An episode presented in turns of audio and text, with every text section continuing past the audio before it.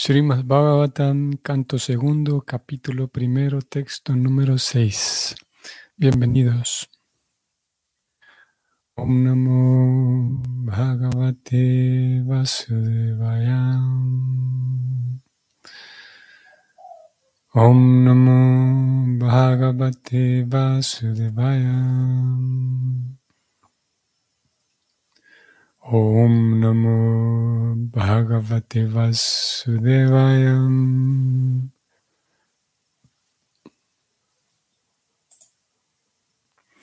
Etavam Sankhya Yogabhyam Swadharma Parinishtaya Jangmalabha Para Pumsam Ante Narayana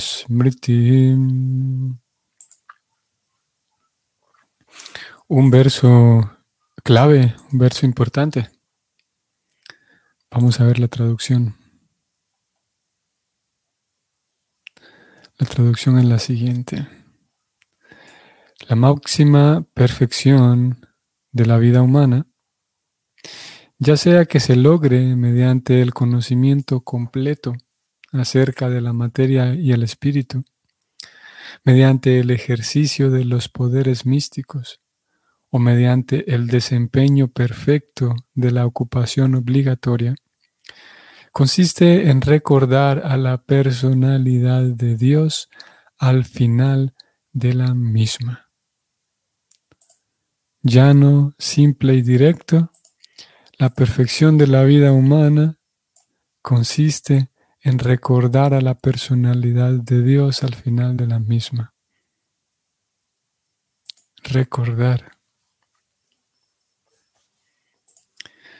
Vamos a ver el comentario de Prabhupada que es el siguiente. Narayana es la trascendental personalidad de Dios que se encuentra más allá de la creación material. Todo lo que es creado, mantenido y al final aniquilado se halla dentro de los límites del Mahat Tattva. Entre paréntesis, el principio material y se conoce como el mundo material. La existencia de Narayana o la personalidad de Dios no se encuentra dentro de la jurisdicción del Mahat Tattva y por ello el nombre, la forma, los atributos, etc. de Narayana están fuera de la jurisdicción del mundo material. Mediante la especulación de la filosofía empírica, la cual discierne entre la materia y el espíritu, o mediante el cultivo de los poderes místicos que en definitiva ayudan al ejecutor a que vaya a cualquier planeta del universo o más allá de él, o mediante el desempeño de los deberes religiosos, uno puede lograr la máxima perfección, siempre y cuando sea capaz de alcanzar la etapa de Narayana Smriti o de recordar constantemente a la personalidad de Dios. Narayana Smriti. Esto solo se puede lograr mediante la relación con un devoto puro, quien puede darle un toque final a las actividades trascendentales de todos los ñanis, yogis o karmis en función de los deberes prescritos que se definen en las escrituras. En la historia hay muchos ejemplos de personas que lograron la perfección espiritual como es el caso de los Sanakadi Rishis o los nueve célebres yogendras que lograron la perfección solo después de situarse en el servicio devocional del Señor. Ninguno de los devotos del Señor se desvió jamás de la senda del servicio devocional para adoptar otros métodos, tales como los, los métodos de los ñanis o los yogis. Todo el mundo está ansioso de lograr la máxima perfección en su vida, perdón, en su actividad específica. Y aquí se indica que dicha perfección la constituye el Narayana Smriti, que es aquello por lo cual todos deben esforzarse lo mejor que puedan. En otras palabras, la vida debe hacerse de modo tal que uno sea capaz de recordar progresivamente a la personalidad de Dios en cada paso de la misma. Fin del comentario de Prabhupada. Ya este verso es, un verso, como decía hace un rato, clave, porque aquí ahora sí de manera eh, explícita, Sukadeva Goswami habla de cuál es la perfección. Y afortunadamente, a lo largo del capítulo también él va a ir, eh, va a, a dar más detalles de cómo lograr esa perfección, cómo uno puede encaminarse para conseguir la máxima perfección de la vida humana. Y aquí lo dice textualmente, recordar a la personalidad de Dios al final de la vida. Ante Narayana Smriti. Antes se refiere al momento de morir, vamos a ver, sí. Antes al final. Ante Narayana Smriti.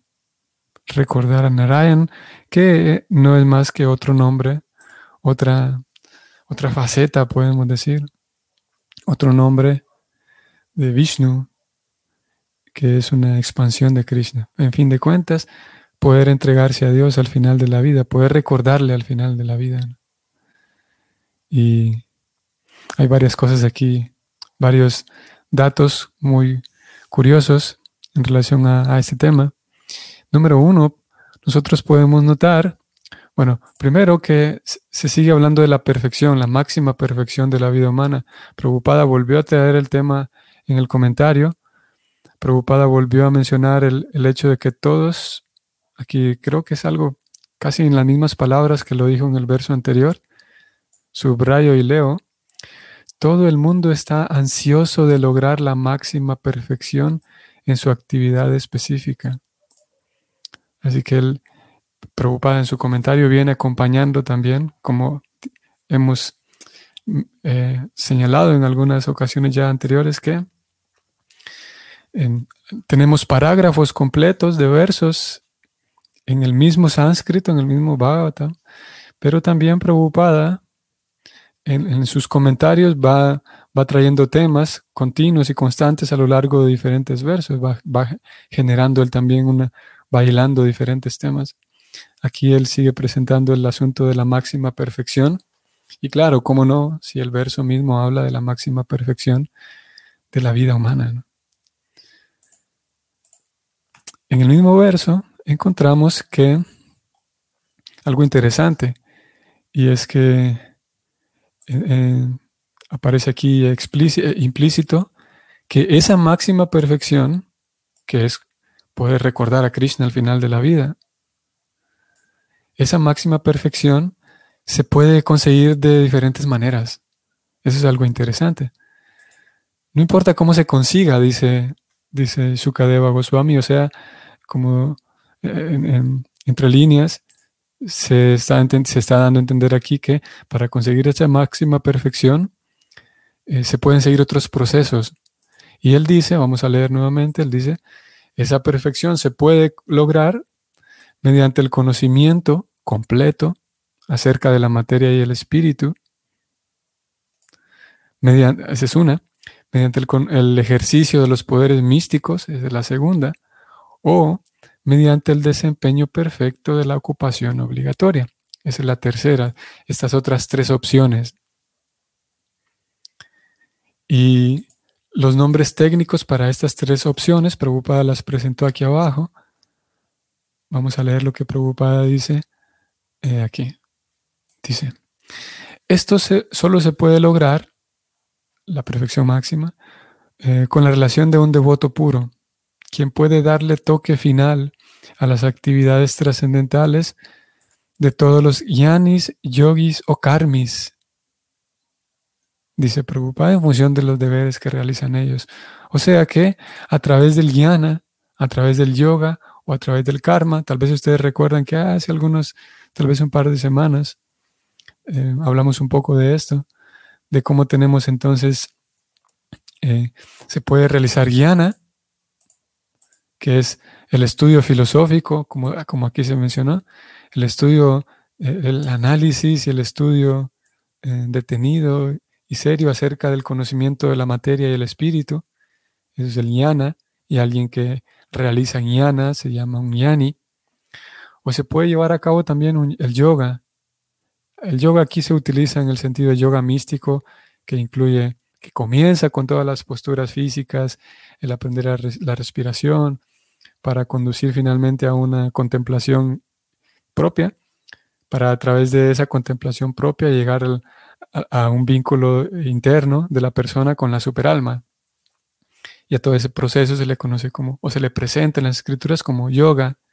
Si bien es verdad, eh, em, el, yoga mismo es el, acto de, vincular al alma con la superalma.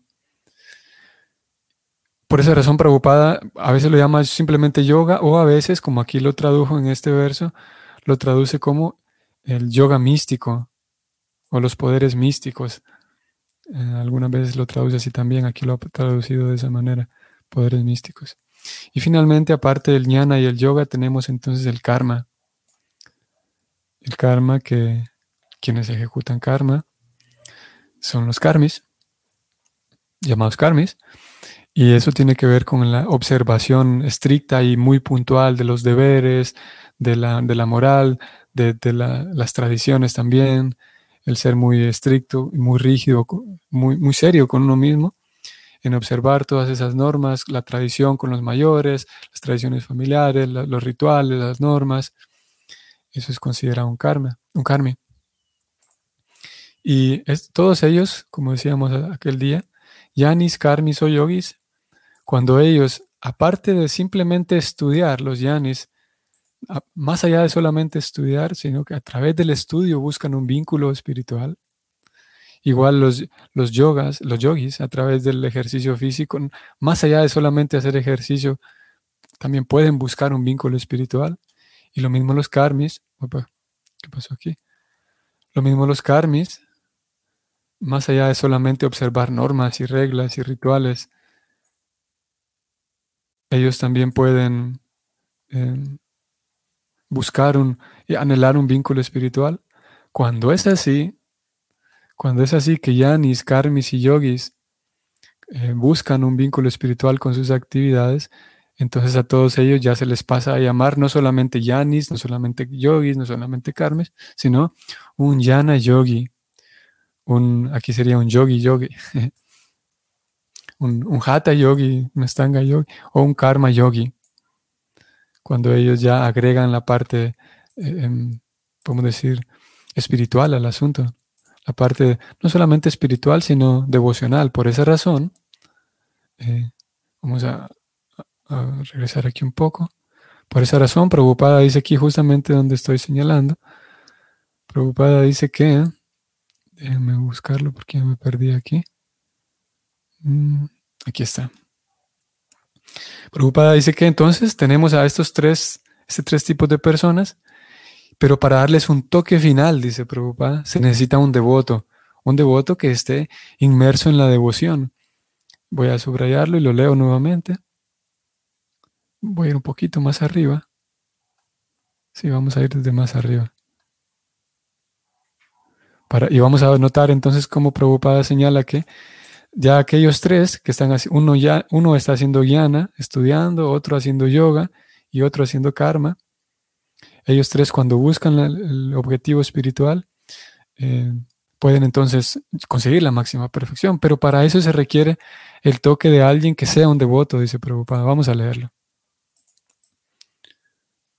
Dice, mediante la especulación filosófica empírica, la cual discierne entre la materia y el espíritu, o mediante el cultivo de los poderes místicos, que en definitiva eh, ayudan al ejecutor a que vaya a cualquier planeta del universo o más allá de él, o mediante el desempeño de los deberes religiosos, uno puede lograr la máxima perfección. Vean aquí que Prabhupada ha descrito entonces los tres perfiles de, los que estamos hablando. ¿no? Y él dice, eh, mediante esas actividades uno puede lograr la perfección. Sigue diciendo, siempre y cuando sea capaz de alcanzar la etapa de Narayana Smriti, o sea, recordar constantemente a la personalidad de Dios. Esto solo se puede lograr mediante la relación con un devoto puro, quien puede darle un toque final a las actividades trascendentales de todos los ñanis, yogis o karmis, en función de los deberes prescritos que se definen en las escrituras. Okay. Esto, esto responde un tanto a la pregunta de ayer de Jesús Matilde. Eh, la pregunta era de que, porque ayer decíamos, y hemos venido viendo esa tesitura de que alguien que no tiene atma tatua, alguien que no tiene información ni conocimiento del alma, se pasa la vida tratando de, reparar el planeta, de reparar las, los asuntos sociales, reparar los asuntos políticos, económicos, con la esperanza de que si yo reparo esto, entonces vamos a ser felices. Y el Bhagavatam señala eso como una actitud, una vida simplemente animal, que no, como un animal que no, no tiene noción de que existe toda una dimensión espiritual. Y ese era el, hilo que ha, venido conduciendo estos últimos días los temas.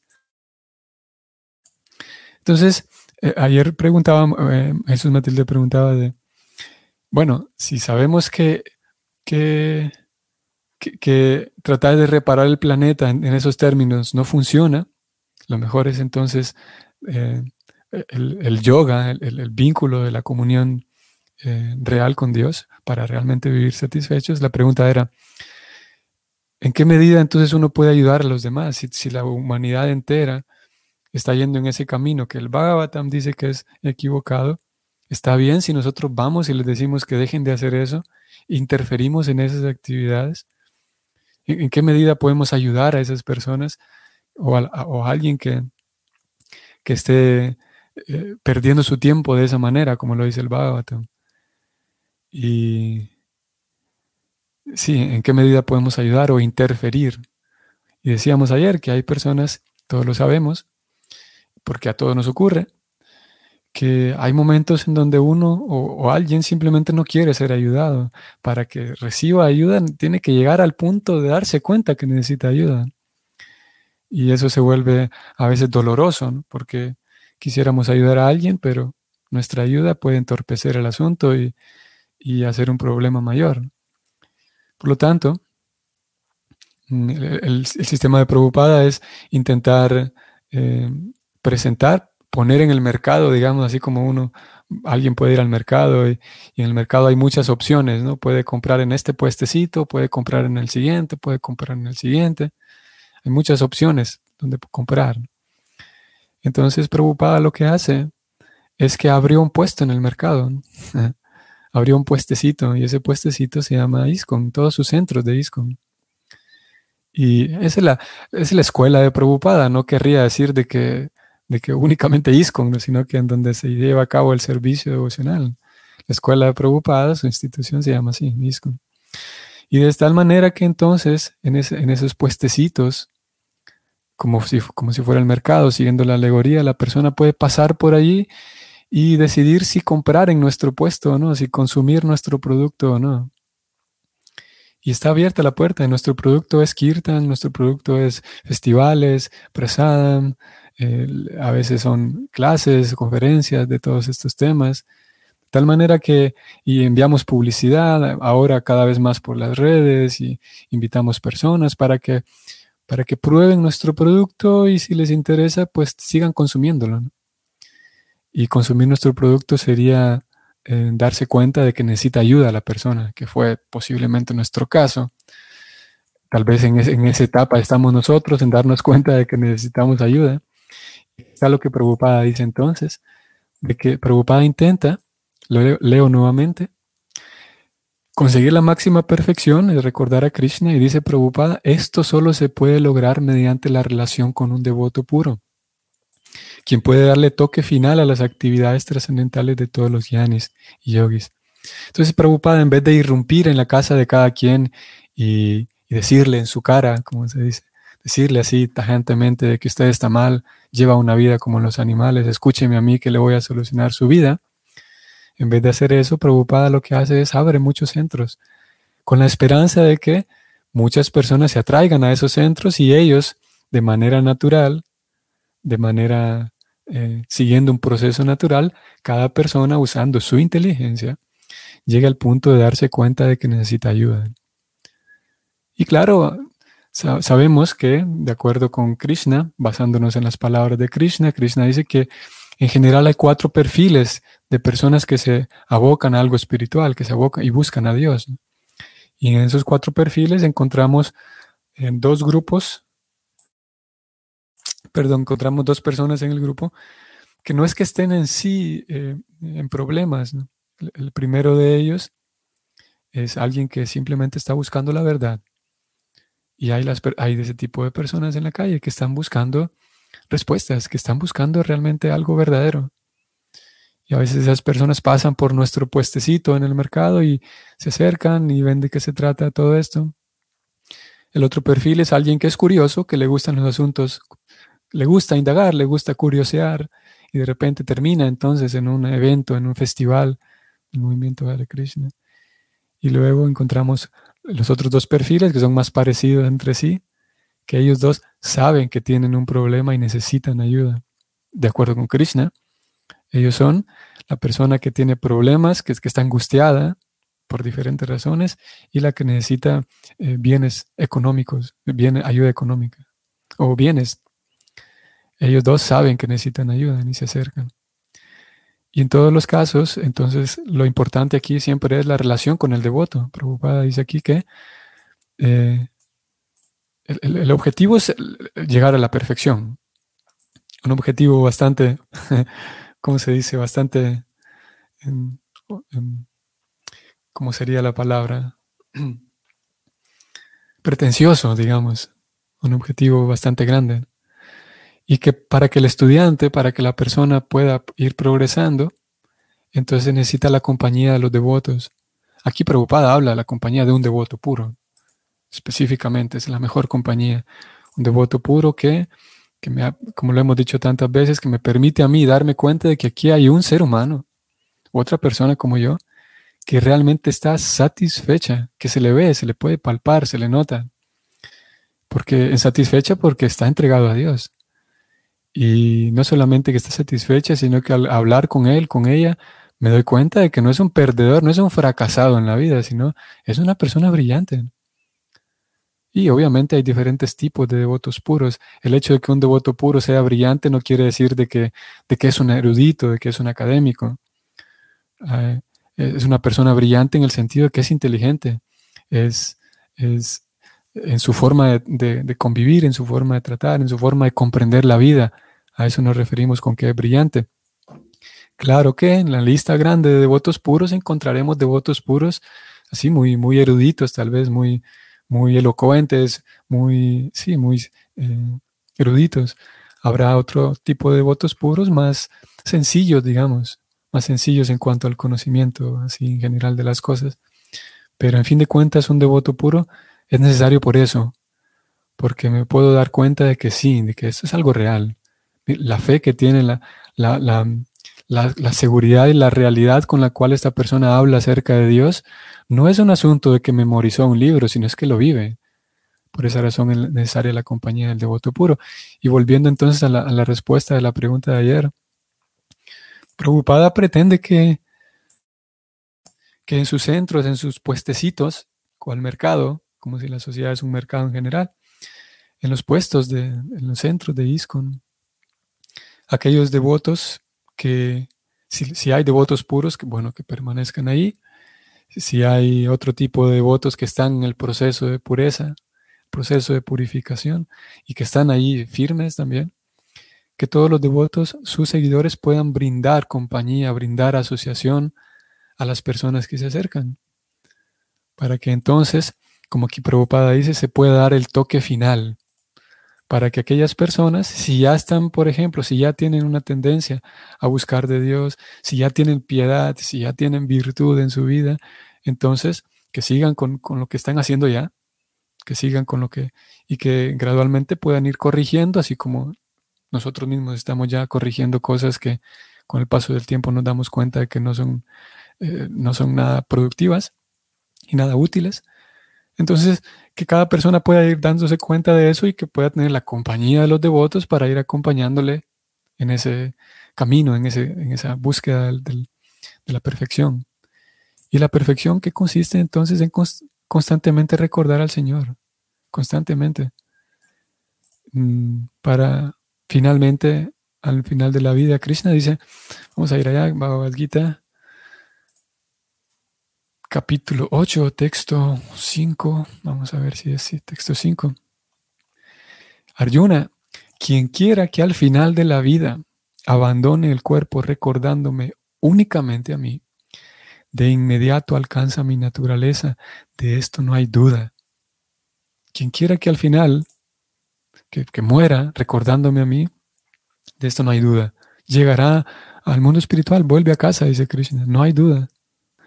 Y vamos al siguiente verso, y como esto es así, dice Krishna, como si debido a que si alguien muere, entonces pensando en mí, va a casa directamente, Krishna dice, por lo tanto, Arjuna, Siempre piensa en mí en la forma de Krishna y al mismo tiempo desempeña tu deber prescrito de pelear. Claro, nosotros no vamos a pelear, nosotros tenemos otros deberes prescritos, la recomendación es la misma. Por lo tanto, siempre debemos pensar en Krishna, en su propia forma de Krishna, y al mismo tiempo desempeñar nuestros deberes. Krishna termina diciendo, con tus actividades dedicadas a mí y con la mente eh, y la inteligencia fijas en mí, llegarás a mí sin duda alguna. Y he aquí entonces la importancia, por esa razón habla y da tanto énfasis, claro, no solo preocupada, sino toda la cadena de maestros espirituales ponen tanto énfasis en el canto constante del santo nombre del Señor, porque es una plegaria constante. Es, todo el tiempo, es, estar en presencia de Krishna es la forma más potente de estar en presencia del Señor a través de los santos nombres. A través de, incluso uno puede, y se recomienda que uno desarrolle el hábito de constantemente repetir el nombre del Señor, incluso aunque se vuelva algo ya inconsciente. Y no, no está nada mal que al inicio sea mecánico. Hay un número prescrito de, vueltas, de, un número prescrito de mantras para cantar, para el discípulo iniciado, pero se espera que él se dé cuenta, o ella se dé cuenta en un momento de que puedo cantar el mantra todo el tiempo. Puedo estarlo repitiendo donde sea, no hace falta de que lo, vaya monitoreando con mi contador, con mis yapas. Puedo terminar mi número prescrito en la mañana o en cierto momento.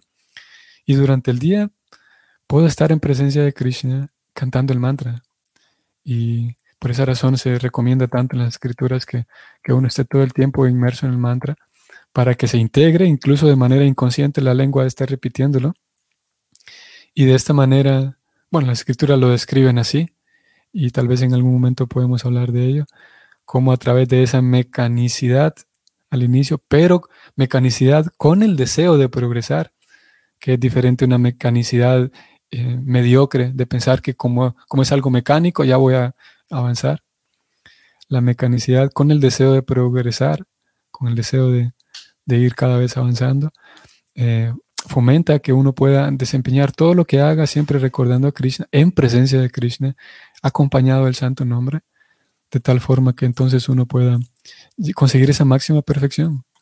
La máxima perfección es de estar en presencia de Krishna, eh, que requiere su explicación para, eh, para alguien así incrédulo. Es una, una respuesta posiblemente sin sentido. La máxima perfección es estar en presencia de Dios. Pero lo cierto es que es así. Y en nuestro caso, Prabhupada, eh, si bien es verdad, el verso ha dicho que un devoto puro puede ayudar a todos los senderos espirituales a que se, se, pulan.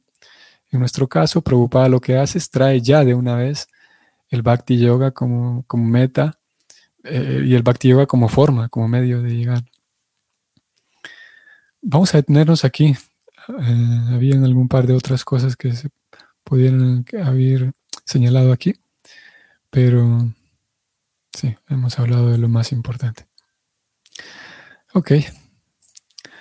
Entonces, estimados Vaishnavas, que sea entonces para ustedes una bonita semana, provechosa, y a continuar recordando a Krishna, a vivir en presencia de Krishna.